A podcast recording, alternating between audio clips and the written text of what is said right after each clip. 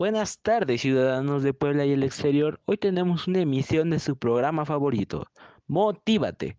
Hoy hablaremos sobre las metas y obstáculos en el deporte. Comenzamos. Soy su amigo Flavio Pérez Martín y me acompaña mi compañero Fede Wolfenstein, que nos explicará el significado del deporte. Vamos contigo, Fede Wolf. Gracias, Flavio. Bueno, el deporte en general es una actividad o ejercicio físico sujeto a determinadas normas en que se hace prueba, con o sin competición, de habilidad, destreza o fuerza física. Bueno, Flavio, eso es todo de mi parte. Vamos contigo con la reflexión del día sobre el caso del deportista Glenn Cunningham.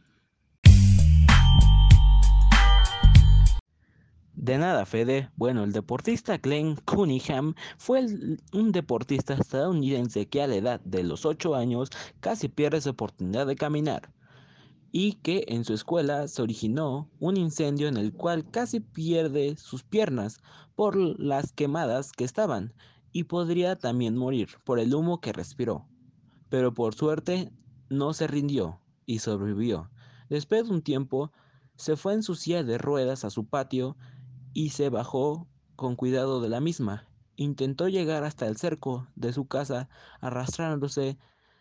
Eso lo practicó por días hasta que un día pudo recuperar la sensibilidad y podría caminar.